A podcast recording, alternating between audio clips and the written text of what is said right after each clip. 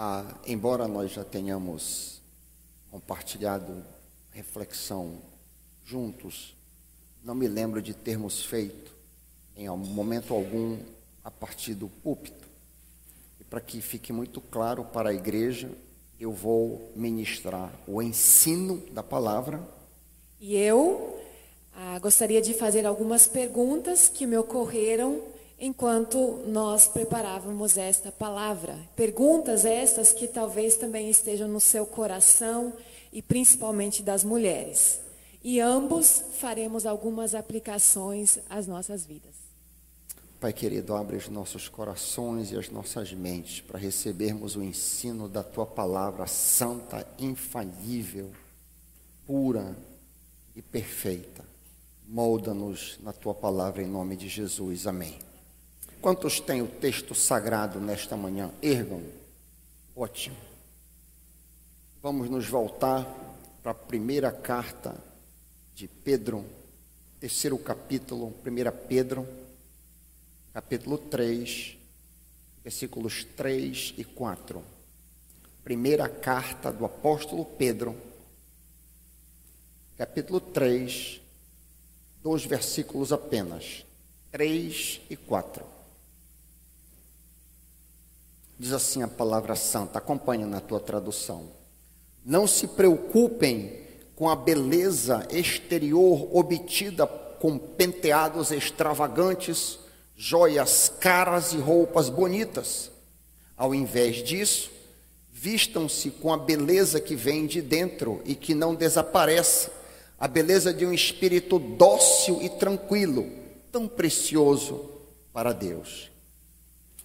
O tema escolhido para a semana em foco é de grande importância e a divisa que nós já lemos com a irmã Ivana é muito atual.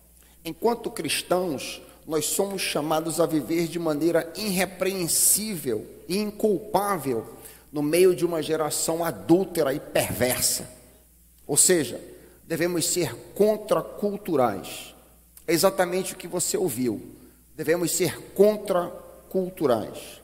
É o que lemos com a Ilvana em Filipenses 2,15, para que sejam irrepreensíveis e puros, filhos e filhas de Deus inculpáveis, em meio a uma geração pervertida e corrupta, na qual vocês brilham como luzeiros do mundo.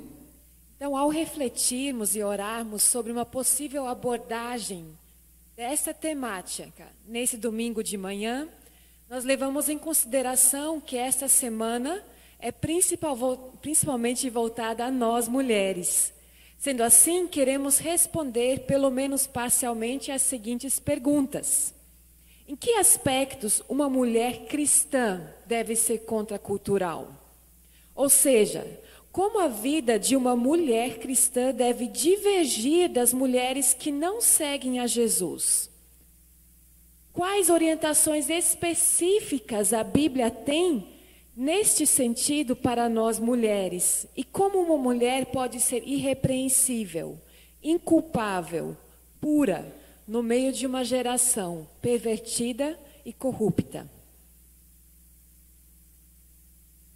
Homens nós que estamos ouvindo também esta mensagem, essa mensagem é relevante para você e para mim.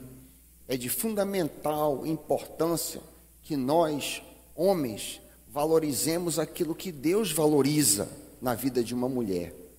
Às vezes, homens cristãos são mais influenciados por padrões mundanos do que pelas escrituras. É muito importante, então, que nós estejamos atentos para aquilo que a Bíblia nos ensina. Por exemplo, se você não valoriza o que Deus valoriza em uma mulher, você provavelmente vai escolher uma namorada ou uma futura esposa diferente dos padrões que Deus quer. Se você é casado, você vai valorizar aspectos da vida de sua esposa que são irrelevantes diante de Deus. Se você tiver filhas, você não as educará no caminho do Senhor, você vai educar suas filhas nos caminhos do mundo. Ou seja, homens e mulheres precisam saber qual é o padrão de Deus para a vida das mulheres. Há vários textos que tratam a respeito do padrão de Deus para a vida das mulheres, textos práticos. E eu gostaria de focar em um texto bem pequeno que nós lemos nesta manhã. 1 Pedro 3, 3 e 4. Se você ainda o tem aberto, você pode acompanhar na sua tradução. Minha esposa vai ler da NVT. Não se preocupem com a beleza exterior, obtida com penteados extravagantes, joias caras e roupas bonitas. Em vez disso, vistam-se com a beleza que vem de dentro e que não desaparece. A beleza de um espírito dócil e tranquilo, ou amável e sereno, tão precioso para Deus. A Ara, a versão da Almeida, revista atualizada, diz assim: Não seja o adorno da esposa o que é exterior, como frisado de cabelos, adereços de ouro, aparatos de vestuário, seja, porém, a mulher interior do coração, unido ao incorruptível traje de um espírito manso e tranquilo, que é de grande valor diante de Deus. Como está a tua tradução aí? O que diz a tua tradução? A NVI lê? A beleza de vocês não deve estar em efeitos exteriores, como cabelos trançados e joias de ouro ou roupas finas. Pelo contrário, esteja no ser interior, que não perece, beleza demonstrada num espírito dócil e tranquilo, o que é de grande valor para Deus. A contracultura cristã para o padrão da beleza da mulher pode ser percebida nesses dois versículos que destacamos. O padrão de beleza da mulher cristã é diferente do padrão de beleza da mulher do mundo. Por que razão? Porque o padrão cristão nega a importância daquilo que o mundo dá valor. Enfeites exteriores, cabelo, roupas e acessórios. Note bem, eu não estou dizendo que essas coisas não têm valor algum. Não é isso que nós estamos dizendo. O ponto é que muitas vezes as mulheres de hoje buscam beleza a qualquer preço. Essa conclusão, por exemplo, se baseia em um relatório feito pela Associação Cristã de Moças, que afirma que as mulheres americanas gastam cerca de 35 bilhões de reais por ano em cosméticos e produtos de beleza em geral. Isso, por acaso, significa que é pecado querer ser bonita, de acordo com a Bíblia? Talvez você se surpreenda com nossa resposta.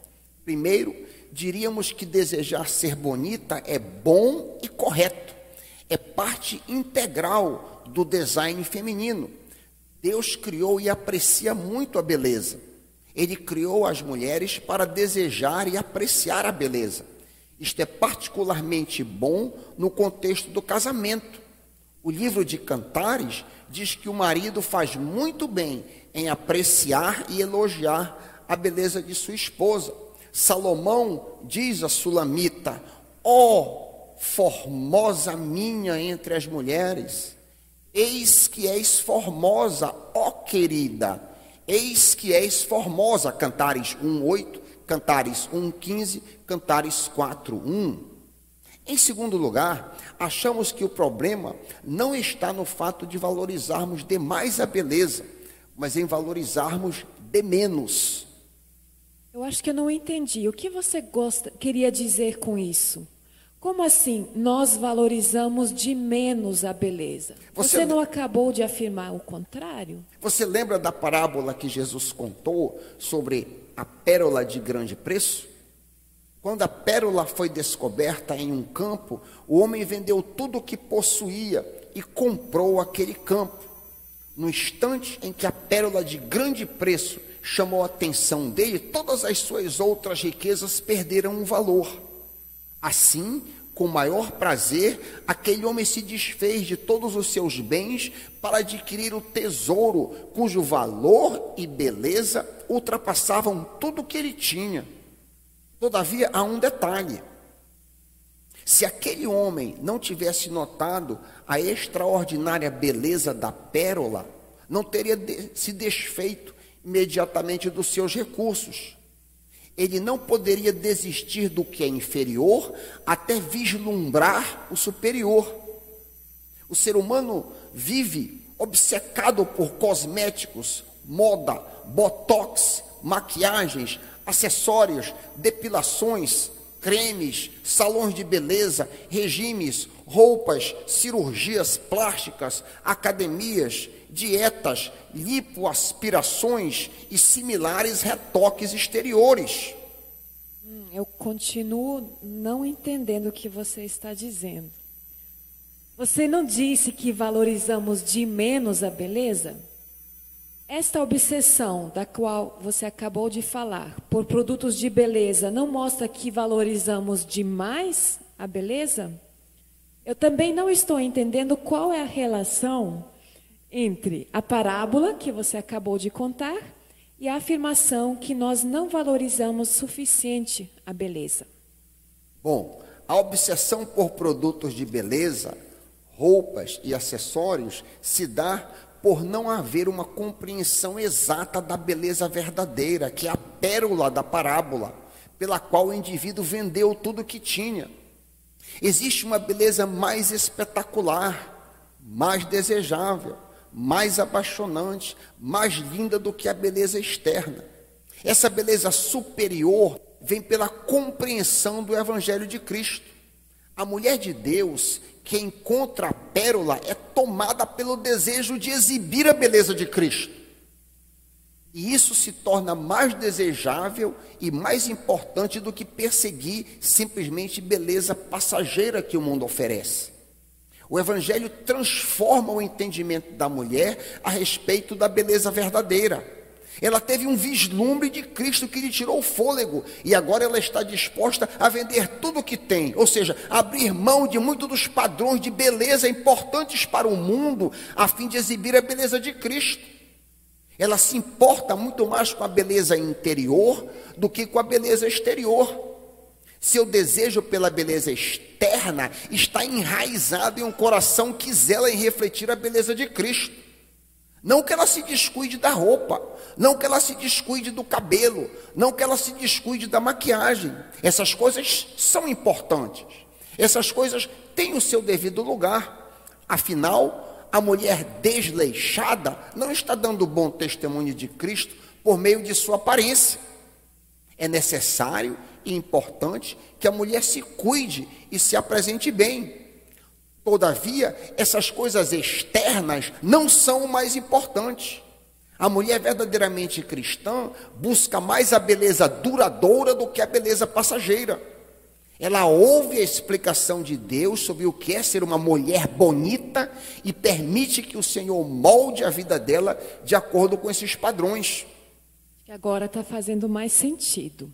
Pelo que eu entendi, então, a beleza interior equivale a pérola pela qual aquele homem vendeu tudo o que tinha.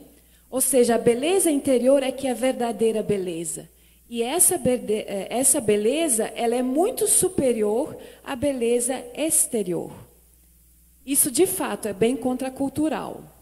Mas eu também entendi que, apesar da beleza interior ser muito mais importante, como cristãs, nós podemos e devemos até zelar pelo nosso exterior, porque isso reflete a Jesus Cristo. Nós somos um espelho de Jesus. E também estamos dando bom testemunho quando cuidamos do nosso exterior. Quais seriam então, vem-me essa nova dúvida, os padrões de beleza exterior que Deus deseja para as mulheres? Que tipo de aparência agrada e honra ao Senhor Jesus? A Bíblia responde. 1 Timóteo 2,9. A Bíblia responde que tipo de aparência, que tipo de beleza, que tipo de vestir, que tipo de se portar agrada a Jesus. 1 Timóteo 2,9. Da mesma forma, quero que as mulheres se vistam modestamente, com decência e discrição Veja que a Santa Escritura tem orientações claras com relação à vestimenta das mulheres, que deve ser modesta, decente e discreta. Agora você poderia me perguntar em termos práticos, quais seriam as roupas indecentes ou inadequadas para uma mulher piedosa? Roupas com decotes, roupas com costas nuas, roupas curtas, roupas que marcam muito o corpo por serem justas, roupas transparentes e etc. A roupa não deve chamar atenção para as curvas do teu corpo, porque isso é sensualidade. A mulher de Deus só deve ser sensual para o seu marido e no seu lar. Publicamente, a mulher deve chamar atenção para Jesus nela por meio de suas roupas. Faça a seguinte reflexão comigo. Faça a seguinte reflexão comigo. De que maneira você se vestiria se Jesus te convidasse para um passeio? De que maneira você se vestiria se Jesus te convidasse para um aniversário? De que maneira você se vestiria se Jesus te chamasse para uma festa de casamento? De que maneira você se vestiria se Jesus te chamasse para um evento qualquer? Talvez um dos maiores paradoxos com relação a este assunto sejam justamente casamentos que eu tenho participado. O vestido de noiva no meio cristão representa não apenas a pureza da mulher que está casando, mas o vestido também representa a pureza da noiva de Cristo, a igreja. É um contrassenso, é um absurdo uma mulher representando a santa noiva de Jesus vestida de modo sensual. Tenho oficializado casamentos com a noiva quase que com os seios do lado de fora. Adicionalmente, tenho visto vestidos de noivas marcando os contornos dos quadris e glúteos de forma indevida. Vale muito a pena ponderar outra vez o que diz a Bíblia. As mulheres vistam-se modestamente com decência e discrição. 1 Timóteo 2,9. As mulheres vistam-se modestamente com decência e discrição. A Bíblia diz. Penso que ficou bem claro que o padrão de beleza da mulher cristã é diferente do padrão do mundo. 1 Pedro 1,33 Não se preocupem com a beleza exterior obtida com penteados extravagantes, joias caras e roupas bonitas. Como afirmamos no início, isso é totalmente contracultural. Vê-se que esse princípio nega a ênfase na beleza exterior, beleza exterior que tem grande valor ao mundo. Resumindo, o valor da beleza física é menor que a beleza interior. Além disso, a beleza física que a Bíblia valoriza é modesta, é decente e discreta. Agora, Pedro segue afirmando o seguinte: 1 Pedro 3,4: Em vez disso, vistam-se com a beleza que vem de dentro, que não desaparece, a beleza de um espírito dócil e tranquilo, tão precioso para Deus. Vemos aqui novamente um padrão contracultural. Pedro chama de belo aquilo que o mundo considera desprezível, a saber, um espírito dócil e tranquilo. O apóstolo Pedro diz que a mulher bela aos olhos de Deus é dócil e tranquila. O que significa ser dócil e tranquila? A docilidade muita, em muitas traduções, está aí na sua Bíblia, de repente, com mansidão, dócil ou manso, tem a ver com temperamento calmo, amável e atencioso. É a força que se ajusta à fraqueza dos outros. Em 1 Tessalonicenses 2,7, a brandura, a mansidão, é retratada como a disposição da mãe que cuida de um bebê com cólica. Embora a criança fique agitada, berre e soluce, a mãe age com doçura. Ser dócil, ser mansa, é o oposto de teimar na satisfação de seus direitos, de ser rude, de ser grosseira, de ser egocêntrica. É exatamente o oposto da atitude desbocada.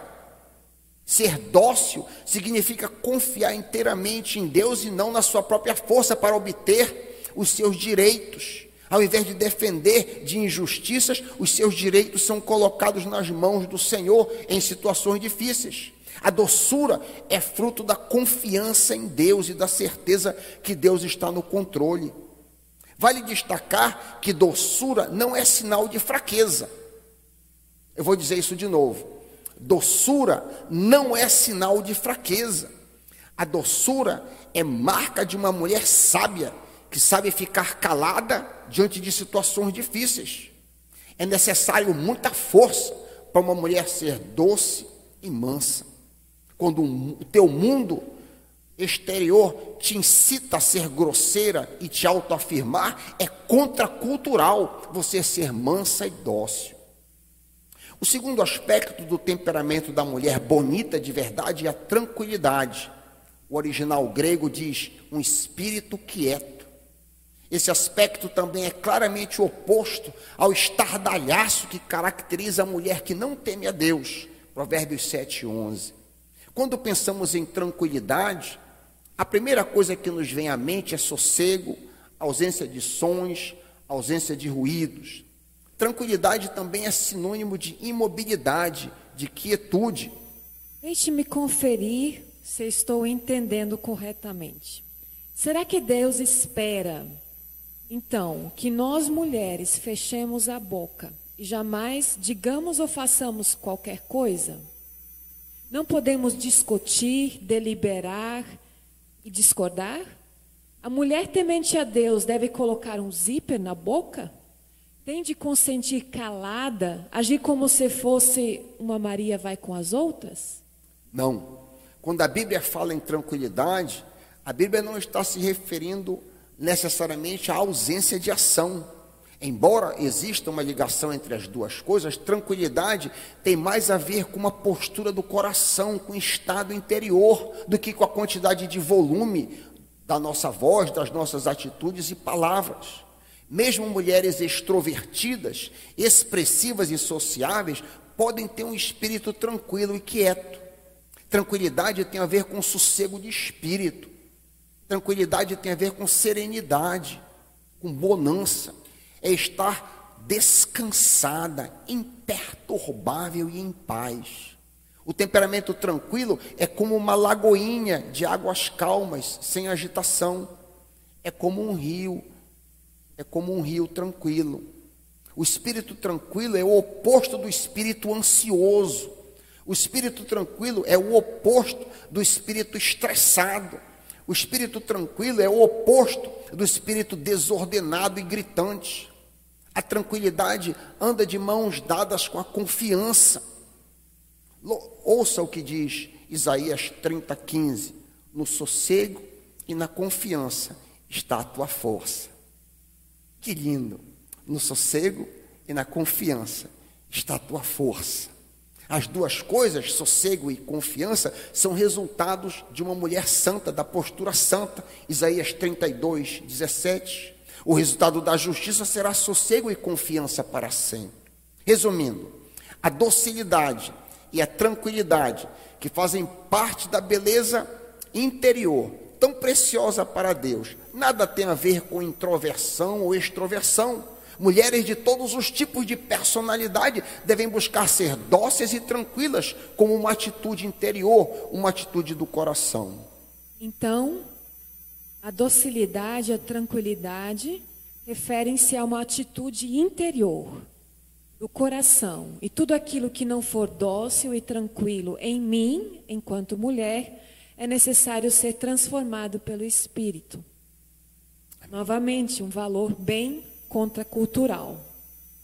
E agora, me parece que vale a pena nós fazermos algumas reflexões enquanto aplicação para nós mulheres.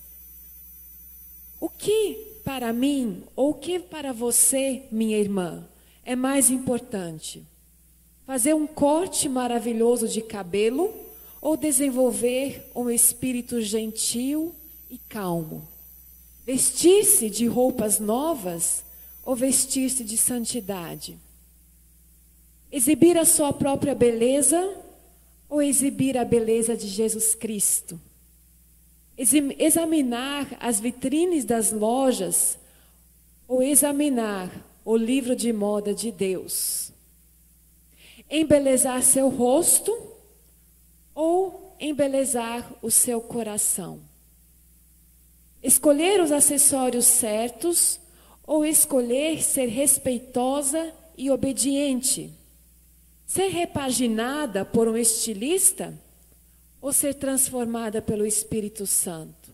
O que é mais importante? Não apenas na sua mente, mas no seu estilo de vida. Precisamos ser honestas diante de Deus em nossa autoavaliação. E se nós formos honestas, nós vamos reconhecer que a tendência humana nossa é valorizarmos mais a nossa aparência física do que a nossa beleza interior.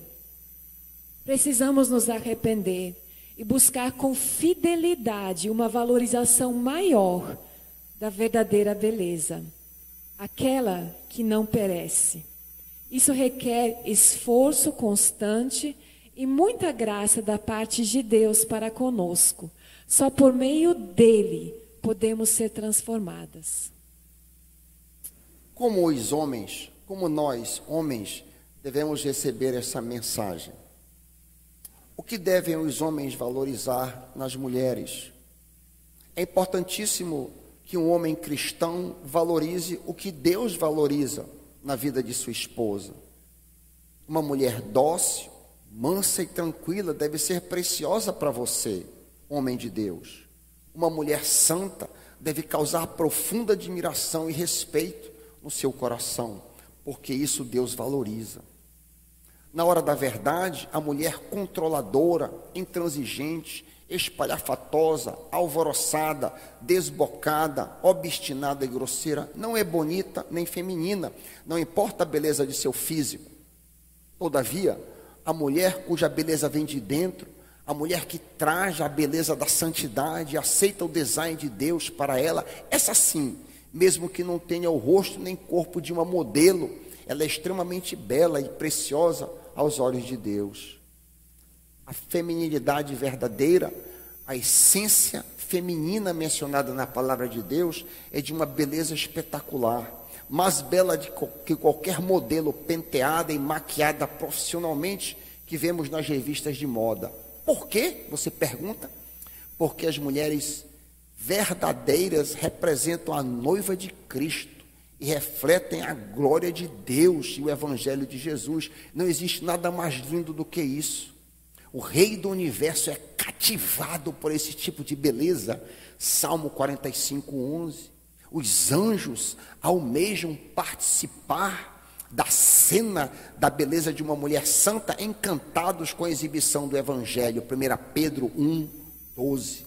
A mulher cristã, dito tudo isso, é contracultural. De fato, é contracultural. Que o Senhor nos ajude. Amém. Amém.